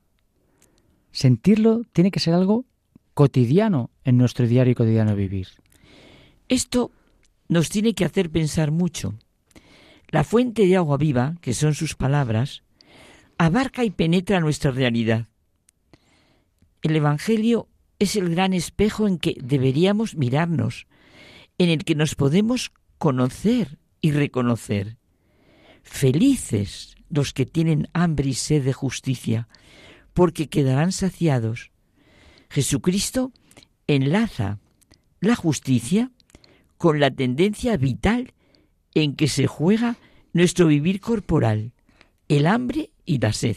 Es que tan esencial es en el corazón del hombre verdadero, del hombre libre, el anhelo de justicia, como el hambre y sed de nuestra vida corporal. Es que es así. Por eso, felices los que tienen hambre y sed de justicia porque quedarán saciados. La carencia de justicia no puede causar la felicidad. No, nunca. Es que no existe felicidad e injusticia. Justicia, verdad, libertad van unidas. Solo en su terreno puede darse la felicidad. Es verdad, la bienaventuranza. Fíjate, José Manuel, estaba pensando que es que mirar nuestra sociedad, podemos decir la palabra justicia, verdad, libertad. El Señor siempre hablaba de lo que nos es fundamental. Y por eso Jesús alude tanto a la palabra justicia, donde recibe nuestro ser su pleno sentido. Es que la justicia es algo elemental que afecta y necesita el hombre entero, porque es el valor básico de toda su vida moral. De la misma manera que en la vida corporal se necesita saciar el hambre y la sed. De la justicia solo se puede hablar en el mundo de la persona. Lo inanimado de la naturaleza, los seres sin vida, existen como cosas, todo está determinado por las leyes naturales. Lo vivo existe como individuo, como un ser que vive partiendo de un centro interior, sujeto también a necesidades interiores y exteriores. Claro. El hombre existe como persona que tiene conciencia de sí, realiza sus acciones libremente, siendo consciente de ellas y por su espíritu está en una relación de diálogo y de comunidad. Es decir, nos expresamos gracias a nuestra conciencia, nuestra libertad y nuestra responsabilidad. Esto nos tenía que sonar en la vida diaria y pensarlo ahora. La forma de vivirlo es la riqueza o no de nuestra individualidad. Ahora me estoy acordando de San José cuando solo dice la Biblia, era un hombre justo, mm. una palabra. En esta experiencia se desarrolla toda nuestra vida. Y de ahí que tengamos dignidad y honor. Palabras que suenan, sí, sí, muy elevadas, pero que son consecuencia de nuestro diario vivir. A ver quién tiene dignidad y honor si no es en un vivir diario. Por ello, reclamamos justicia como algo inexorable para nuestra autoconservación espiritual, para nosotros mismos y para los demás. Sí, justicia en relación con nuestra propia condición y con la de los demás. Somos de una pieza. Nadie puede ser justo con unos y con otros no, o con los demás sí, y no ser justo con uno mismo. No se puede ser. Mm. Se es justo. Justicia es ese orden en que podemos vivir como personas. Así podemos formar nuestro juicio sobre nosotros mismos, sobre los demás y sobre el mundo. Tener unas convicciones que nadie nos puede arrancar. Claro. Justicia es la ordenación de la existencia para poder actuar. Pero ¿cómo va a existir? Así nos va en la vida, claro. Para entrar con los demás en la relación de amistad, de comunidad, de trabajo, de amor y de fecundidad. ¿Podemos pensar en todo esto sin la justicia? El orden que garantiza toda la vida humana es la justicia. ¿Y cómo puede darse la justicia volvemos a lo mismo, sin verdad, sin libertad, sin responsabilidad, sin una ley natural universal, José Manuel, que así está nuestro mundo, Dios mío. claro, y por eso mismo es tan absurdo llamar al aborto un derecho, educar en, la sexualidad completamente libre, pensar que la felicidad se debe al dinero o lo que con el dinero puedo comprar. Es imposible la sociedad que tenemos. Me ha encantado el artículo mm, que salió en ABC de don Jesús San, el arzobispo de Oviedo. Es precioso. Se puede hablar de justicia, libertad y paz sin sentido de trascendencia en el hombre. Dice el Papa Francisco que la libertad, la justicia y la paz en el mundo tienen por base el reconocimiento de la dignidad intrínseca y de los derechos iguales e inalienables de la persona humana. El hombre supera infinitamente al hombre. Es una frase de Pascal que me encanta, ¿eh?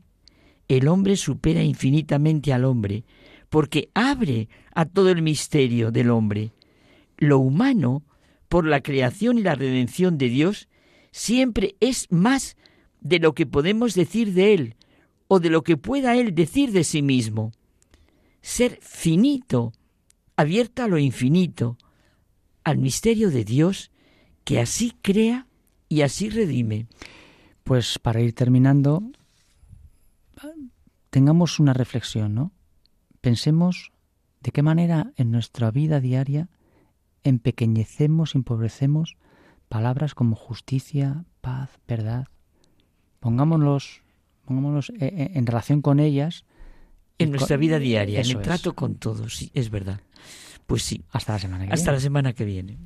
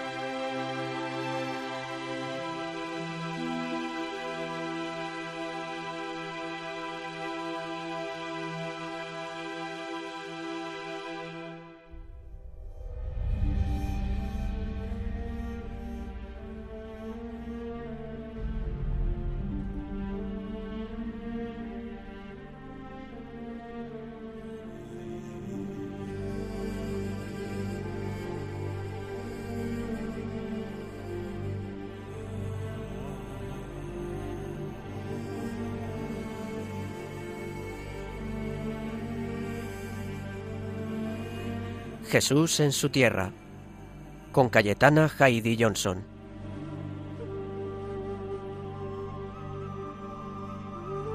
Buenas noches de paz y bien, queridos amigos de esta sección llamada Jesús en su tierra de Radio María.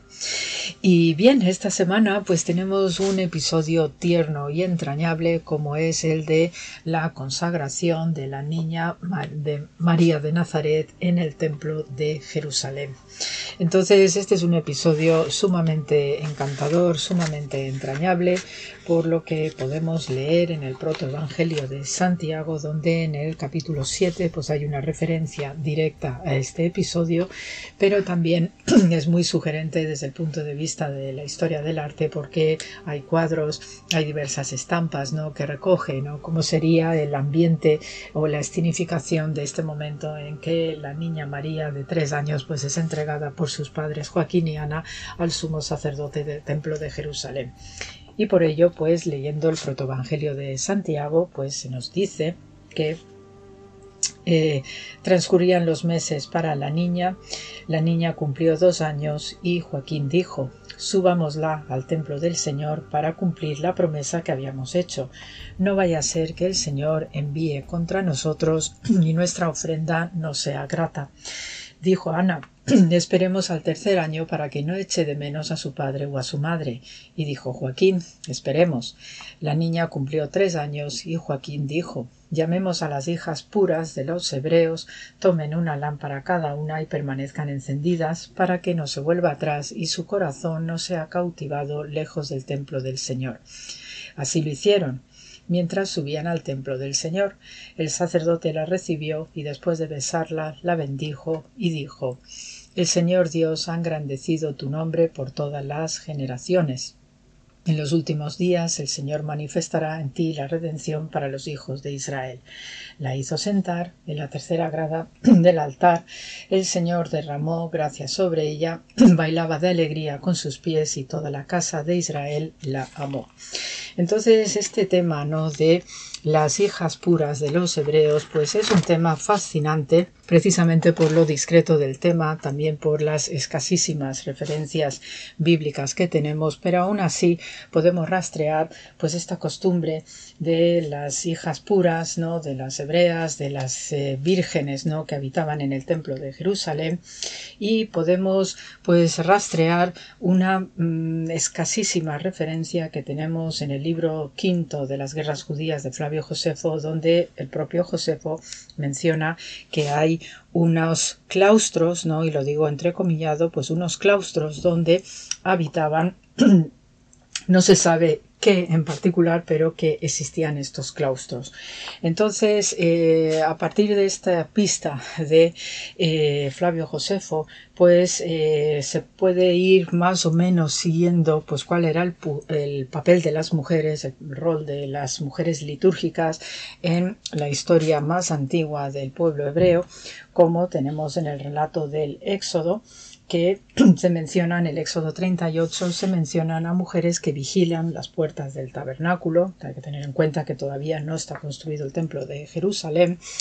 Luego también tenemos otro relato en el libro 1 de Samuel, Samuel 2, 1, Samuel 2, donde también podemos eh, ver en el texto, y Elí era muy anciano y oyó todo lo que sus hijos hacían a todo Israel y cómo se acostaban con las mujeres que aguardaban a la puerta del tabernáculo, y este, por este tipo de relatos, pues se intuye perfectamente que asociado a un santuario, y un concreto santuario de Israel antes de que se construyese el templo propiamente dicho, pues existían estas mujeres que formaban una especie de colegio no de mujeres litúrgicas que se dedicaban o estaban relacionadas estrechamente con el santuario. Y de esto también pues podemos dar fe acerca de las costumbres que podemos observar en nuestras iglesias donde hay mujeres pues se, encargan de las velas se encargan de las flores se encargan de que todo esté en su sitio. Es decir están muy pendientes de tareas propias de mantenimiento de limpieza de custodia de guarda no también están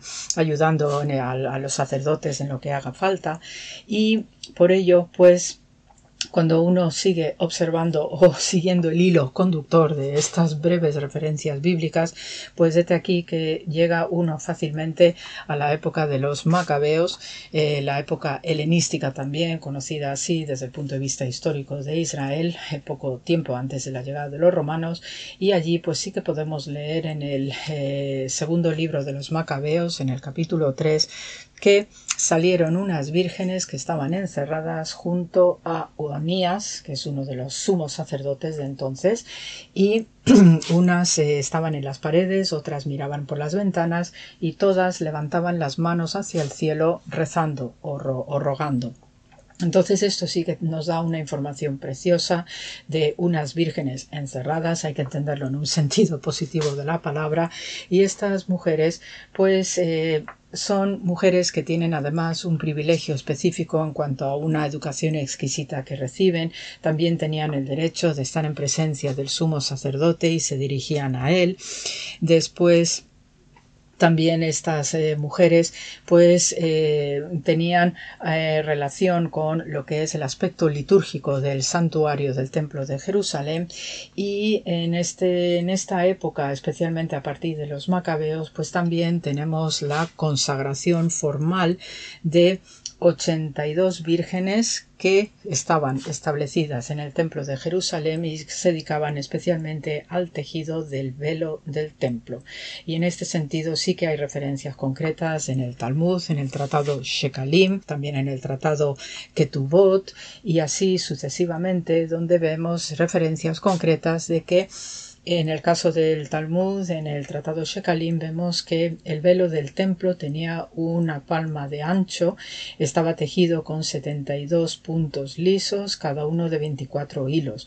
Su longitud era de 40 codos y su anchura de 20 codos. Lo tejieron 82 vírgenes.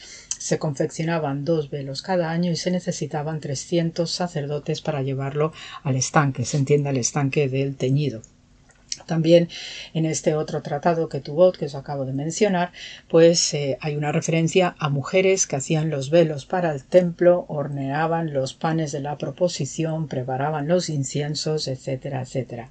Y eh, es eh, bastante gráfico, bastante descriptivo, pues el contexto que perfectamente nos ilumina lo que fue eh, esa estancia de María de Nazaret que desde los tres años era consagrada ahí en el templo viviendo con las vírgenes y probablemente uno eh, se la puede imaginar pues realizando estas tareas estos menesteres y sobre todo teniendo el privilegio y el derecho de recibir una educación exquisita estar muy cerca además del sumo sacerdote en todas sus actuaciones y eh, de hecho se sabe ¿no? que en este momento bíblico de Israel pues los niños en general niños y niñas pero eh, así en general pues también tenían un privilegio específico de acompañar al sumo sacerdote en algunos ritos específicos eh, en grandes celebraciones porque era lo que se esperaba ya que los niños representan esa pureza esa inocencia y que además es una manera de dar una pedagogía que luego van a transmitir a su prole, a su descendencia. Eh, eh, un, dato dramático que tenemos para también entender el comportamiento y sobre todo la virtud y el valor de estas vírgenes lo tenemos en la descripción que nos hace el texto de Pesikta Rabati, también texto rabínico, donde eh, se nos dice que las vírgenes del templo de Jerusalén se arrojaron a las llamas de fuego cuando Roma estuvo saqueando y destruyendo Jerusalén en el año 70. Entonces esto también dice mucho ¿no? de estas vírgenes que vivían en el templo de Jerusalén, de que bajo ningún concepto ningún hombre debía mancillarlas, debía violarlas y eran capaces de ofrecerse en sacrificio propio con tal de que nadie las profanase. Por ello, cuando uno ve este episodio ¿no? de, de la consagración de María de Nazaret, chiquitilla, en el templo de Jerusalén, y teniendo en cuenta esta información adicional ¿no? que nos escribe perfectamente esta estancia de las vírgenes en este templo, con todo lo que ello llevaba, ¿no? de privilegio, de, de bondad también, ¿no? de estar al servicio en la casa del Señor, pues uno entiende perfectamente que es el valor de la virtud y la fuerza ¿no? de estas niñas que como describe este pasaje del, eh, eh, de este texto que os acabo de leer, pues eran capaces de inmolarse con tal de no ser profanadas. Tal era la alta estima que tenían hacia sus personas y lo que representa de cara a la santidad y lo sagrado del espacio donde vivían. Entonces, por eso, pues Queridos amigos, pues quería así comentaros estos detalles, no tan precisos, tan, tan preciosos y tan entrañables al mismo tiempo, pues para entender y contextualizar pues este momento de eh, la eh, consagración de María de Nazaret en el templo de Jerusalén. Así que con este programa pues se os manda mucho amor, como siempre, gracias por la escucha y hasta la semana que viene.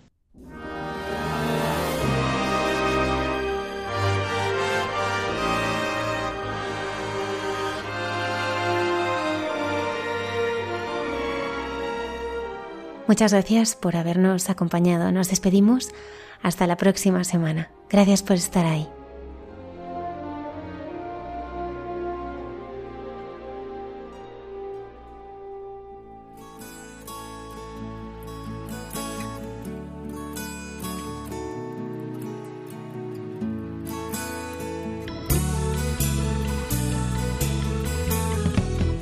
Han escuchado en Radio María Hay mucha gente buena, un programa dirigido por Almudena Delgado.